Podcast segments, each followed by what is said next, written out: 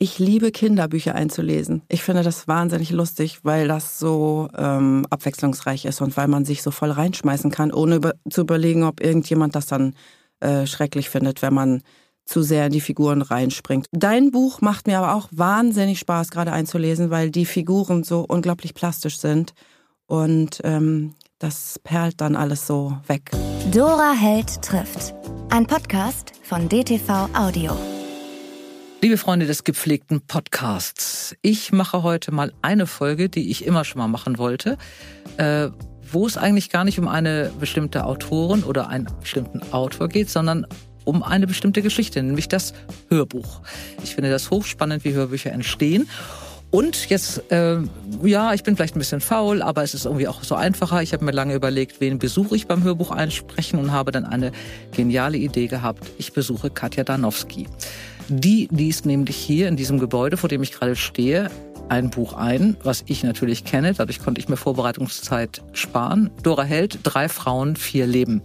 Das erscheint im August und parallel dazu liest Katja Danowski das Hörbuch ein und ich möchte jetzt mal zuhören, wie sie das macht, ohne sie aus dem Tritt zu bringen. Und mit ihr und mit ihrer Vorbereitung und was sie so erzählt, spreche ich dann im Anschluss. Okay, Katja, Aufnahme läuft und bitte. Müssen wir tatsächlich Pizza machen? Alexandra hielt die Thunfischdose in der Hand und sah Hanna an, die vor der offenen Schranktür stand und die passierten Tomaten suchte. Ich dachte, ja, es war früher Tradition, aber Sie haben letztes Jahr auch gar nichts davon gegessen, das weiß ich noch, und ich mag Pizza seit Jahren nicht mehr. Überrascht drehte Hanna sich um. Wirklich? fragte sie laut. Ich auch nicht. Ich mochte das noch nie. Und ich vertrage sie auch nicht. Aber es stand so auf Maries Wunschzettel. Es sollte beim ersten Mal ja so sein wie früher. Gut. Alexandra stellte die Thunfischdose wieder zurück. Dann emanzipieren wir uns jetzt. Falls Jule und Friederike maulen, dann ist das so. Ich fahre gleich mit dem Fahrrad zum Fischladen am See. Wir sind alle zu alt für Pizza und billigen Rotwein. Wir können auch am ersten Abend schon gut essen. Brauchen wir sonst noch was? Sie griff zu einem Notizblock, der auf der Fensterbank lag, und schaute Hanna fragend an. Ich glaube nicht. Hanna inspizierte den Kühlschrank. Sie haben ja schon alles eingekauft.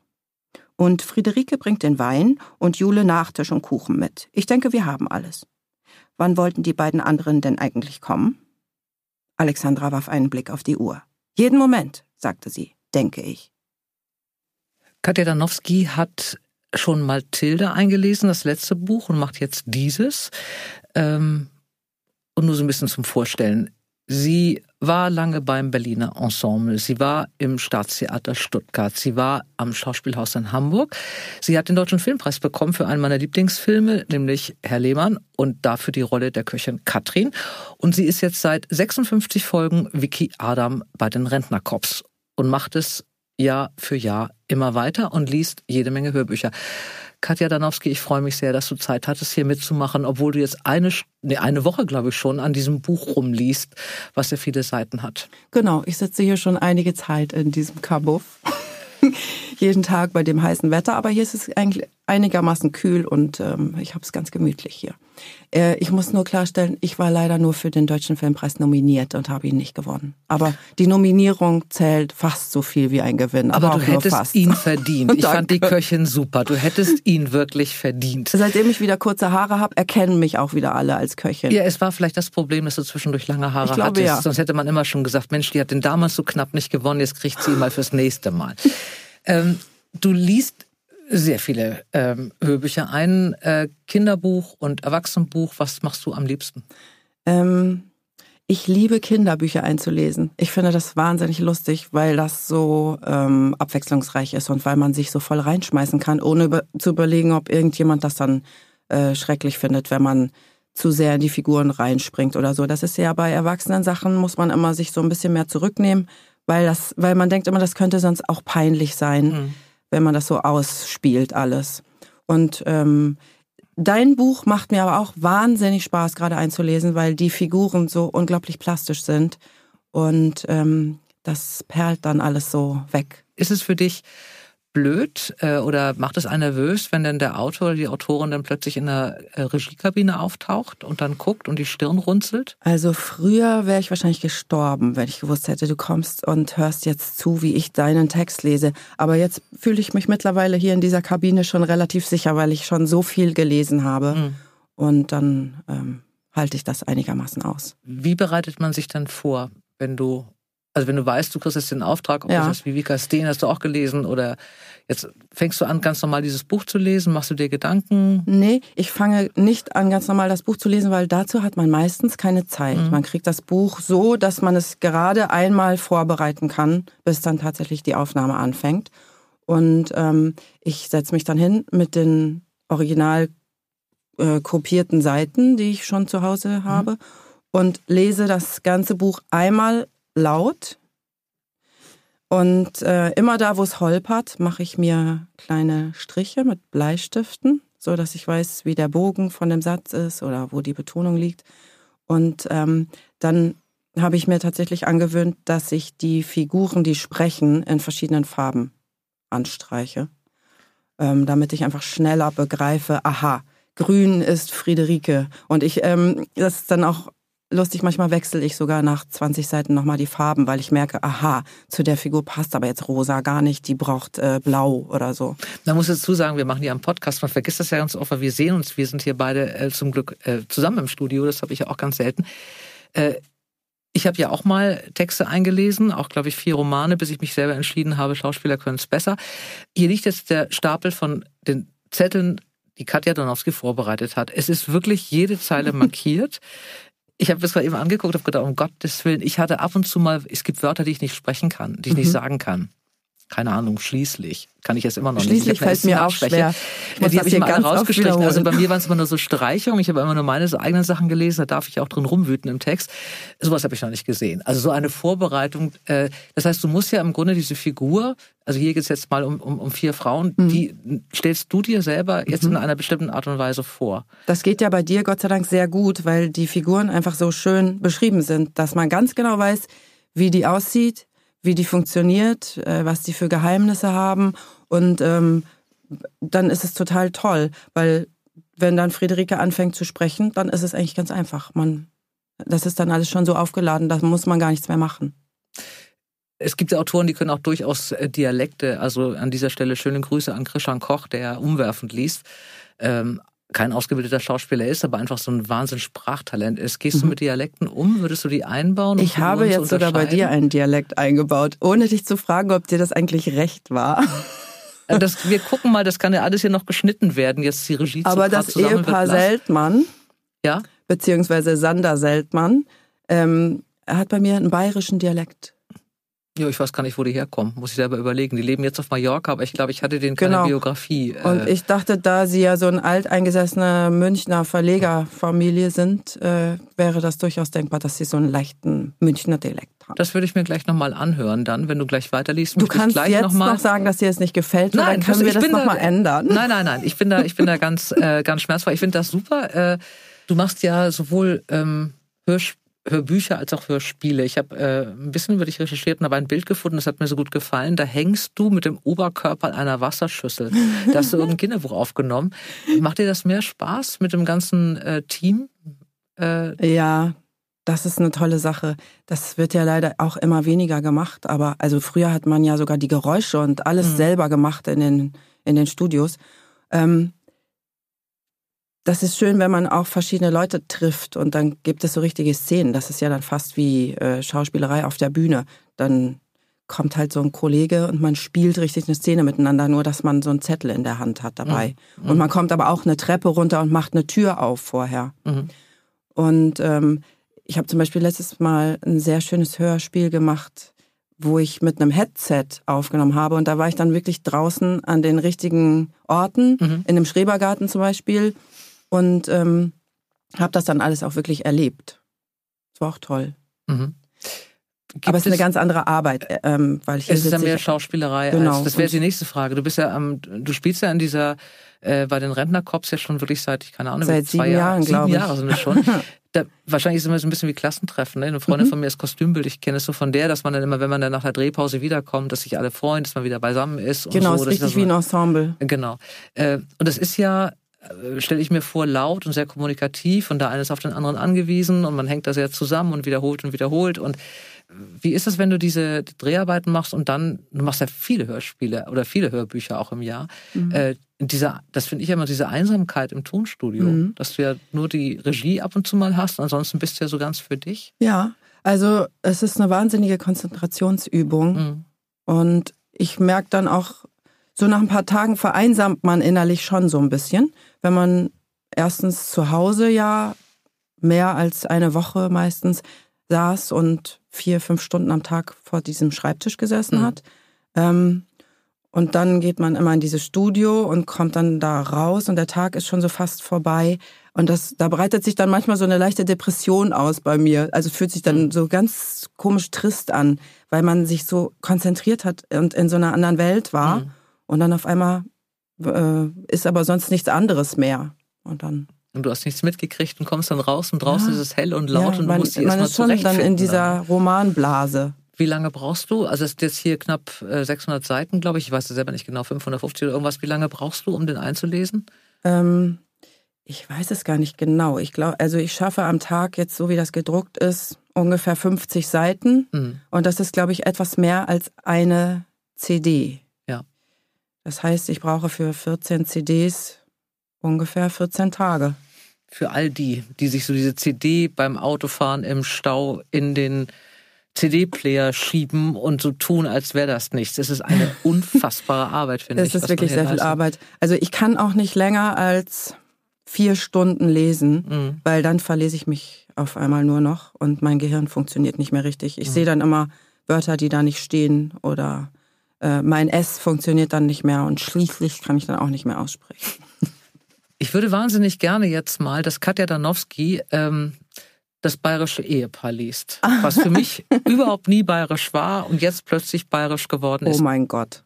Als ihr Blick auf Alexandra fiel, sprang sie sofort auf und beendete das Telefonat. Sie strich sich über die kurzen Haare, bevor sie ein Lächeln anknipste und Alexandra entgegenging. Frau Weise, wie immer pünktlich, wunderbar. Lächelnd ergriff Alexandra ihre ausgestreckte Hand. Guten Abend, Frau Seltmann. Wie schön, Sie zu sehen. Ganz meinerseits.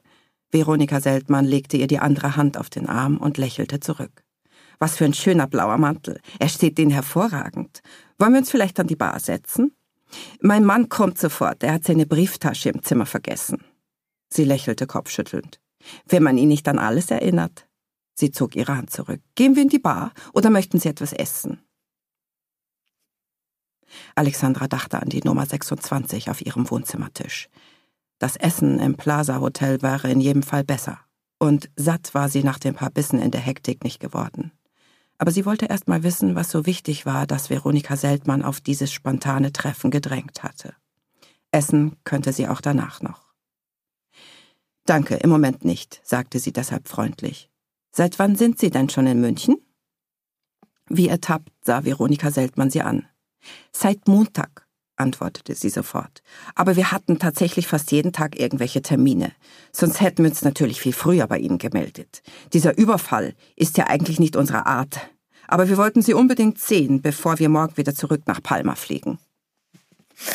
Ich finde das schon ganz lustig, weil äh, ohne so viel zu verraten, ist äh, Veronika Seltmann ja eine unsympathische Person, die auch keine guten Sachen da macht in diesem Buch. Ähm, und ich wollte das aber, also ich habe das so gemacht, dass ich auch beim Schreiben noch nicht wusste, wie unsympathisch die einfach wird. Jetzt, die ist dann auch sehr unsympathisch geworden über die, die äh, Erlebnisse da oder die Entwicklung.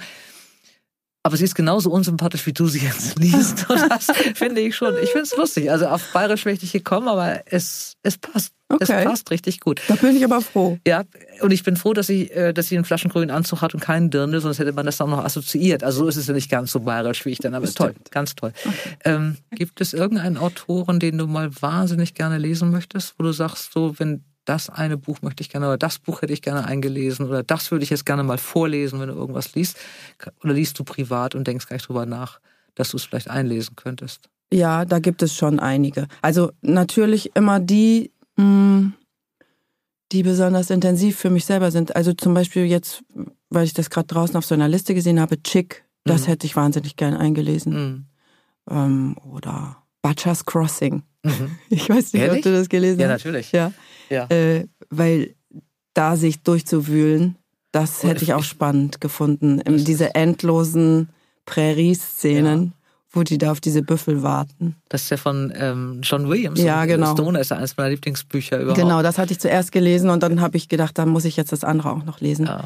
Und dann kommt da dieser wahnsinnige Ritt. ja, gut, das, das kann ich mir vor. Ja. Also so atmosphärische Sachen, das ist auch spannend zu lesen. Hast du schon mal geheult beim Einlesen? Nein, Noch nie? ich Hat, hoffe, dass es dazu nicht kommt. hatte ich noch nie eine Stelle so gerührt? Also Ach so, du, ma- ach so, ich also dachte wenn- jetzt vor Verzweiflung. Nein, das, nein, nein, das, das, dafür Doch. bist du ja professionell. Doch, nein, aber das dass ist man irgendwie wirklich beim, so. also wie ich bei Rasmus, ne, elf Jahre, ich konnte die Stelle nicht lesen, weil mir jedes Mal die Stimme brach. Ja. Geht dir das? Hast Das du das passiert mal mir ganz oft. Ich kriege wahnsinnig oft, muss ich mich zusammenreißen, damit man das nicht hört. Ähm, und auch gerade so, wenn es manchmal auf die Enden zugeht, wenn sich dann alles Mhm. so nochmal zum Guten wendet oder zum, also irgendwas Trauriges passiert, dann ähm, denke ich immer, man hört das jetzt schon, dass ich eigentlich gleich losheulen würde. Aber muss ich dann einmal Das tief durchatmen und dann geht's. Ja, aber ich habe hier auch schon Tränen vergossen, ja. Also so leise Tränen, ne? Nur nach innen. Ja. Als Schauspieler weint man wahrscheinlich nach innen, ne, wenn die Kamera aus ist. Ja, doch, das läuft dann schon auch eine runter, aber ich sitze dann hier nicht und muss laut weinen. Ach so. Und auch nicht die Nase hochziehen oder so Geschichten, die man als normaler. Das lasse ich dann alles woanders raus. Okay.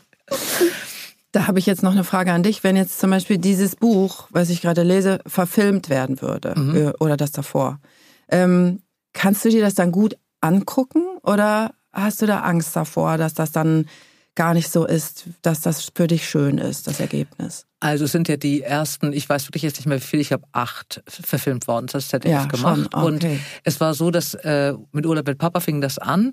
Äh, ich fand das, äh, also für mich in dem Moment fand ich das irgendwie toll, dass man auf so einem Set mal ist. Das ist man als normaler Mensch nicht und so. Und für nicht Eingeweihte äh, ist das schon was Besonderes, wenn man das erste Mal Kamerakran sieht und denkt, Gott, was für ein Aufwand ne, für dieses Buch oder sowas machen. Die ist ja ein Riesenset und ein Riesenteam, das erwartet man ja gar nicht. Ähm, ich habe einen sehr klugen Agenten und der hat damals zu mir gesagt, grundsätzlich, ähm, nimm das Geld und halt den Mund.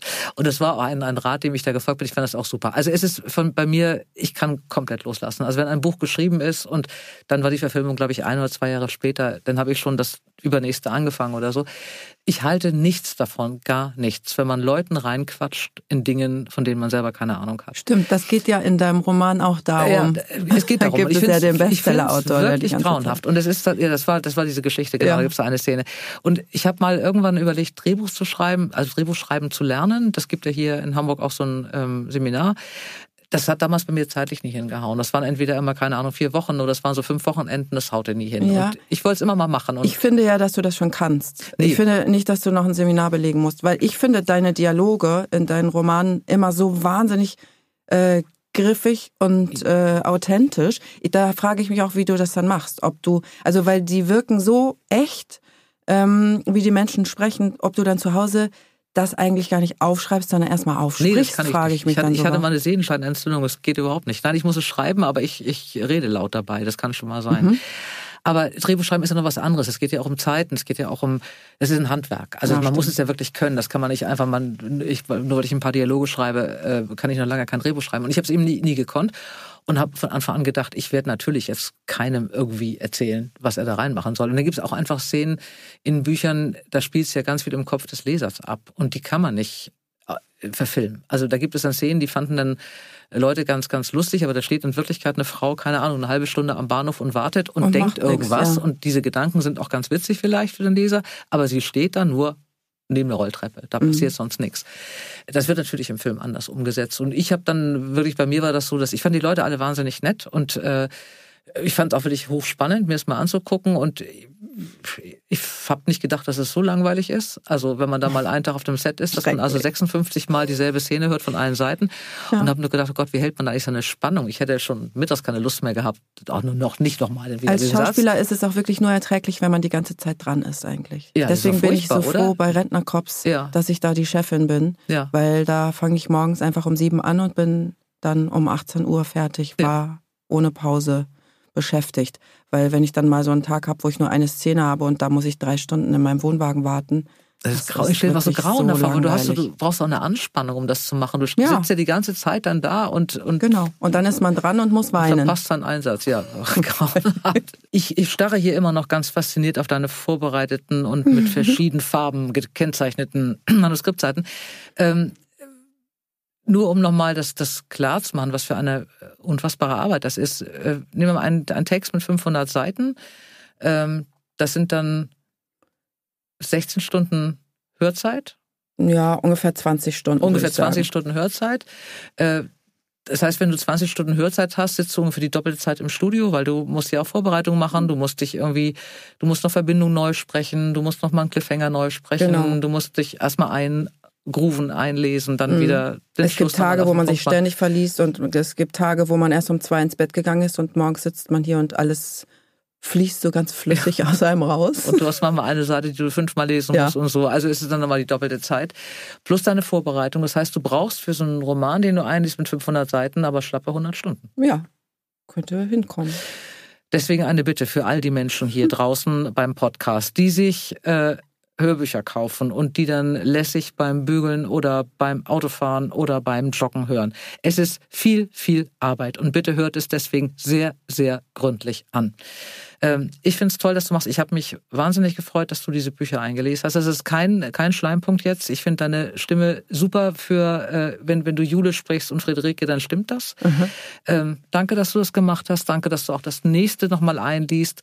Ähm, ich danke dir, dass du das so ernsthaft vorbereitest und mir ein schlechtes Gewissen machst äh, und ich jetzt versuche, das beim nächsten Mal irgendwie schon gleich ordentlich zu machen. Wie weit bist du jetzt mit dem Buch? In der Hälfte ungefähr? Äh, jetzt bin ich schon über dem Berg. Also ich habe jetzt wahrscheinlich fast zwei Drittel geschafft. Fast zwei Drittel? Ja. Und ich hätte gerne von dir eine SMS, ob du an irgendeiner Stelle, ähm, so wie ich damals bei Rasmus und dem Landstreicher, zumindest mal so ein bisschen eine gebrochene Stimme hattest. Ja, das ist schon passiert. Ich weiß gar nicht, ob die beiden hinter der Glasscheibe das mitgekriegt haben, aber ich musste mich an einer Stelle schon total zusammenreißen. Du hast schon einmal geweint? Ja, also so innerlich. Ich musste mich dann konzentrieren, dass ich das äh, vertusche. Oh.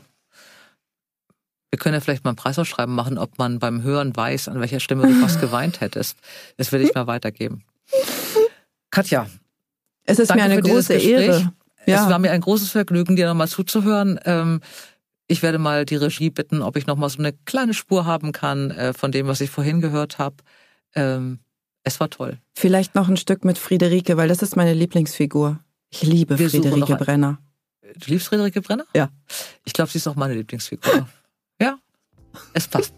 Super. Danke dafür. Ich danke und dir auch. Ich wünsche dir einen fabelhaften Sommer und ähm, dass alles bald wieder richtig schön wird. Ja. Katja Danowski, vielen Dank. Die wunderbare Katja Danowski liest gerade mein neues Buch Drei Frauen, vier Leben im Tonstudio ein, damit das Hörbuch und das Buch am 20. August auch gleichzeitig erscheinen können. Ich bin sehr gespannt, wie beides euch gefallen wird. Es ist übrigens die Fortsetzung von Drei Frauen am See. Für alle, die wissen wollen, wie es mit Friederike, Jule, Alex und Hannah ein Jahr später weitergeht. Ich hatte viel Freude beim Schreiben und ich hoffe, ihr habt die auch beim Lesen.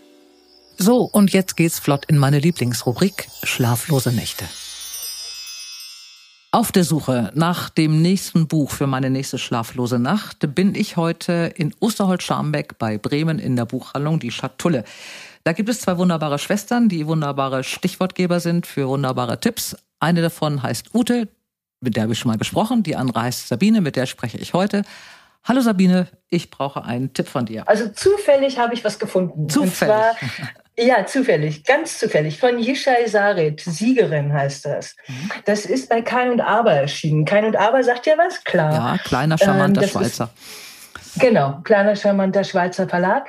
Ähm, da ist immer in jedem Programm mindestens ein richtiger Knaller dabei und manchmal eben auch mehr.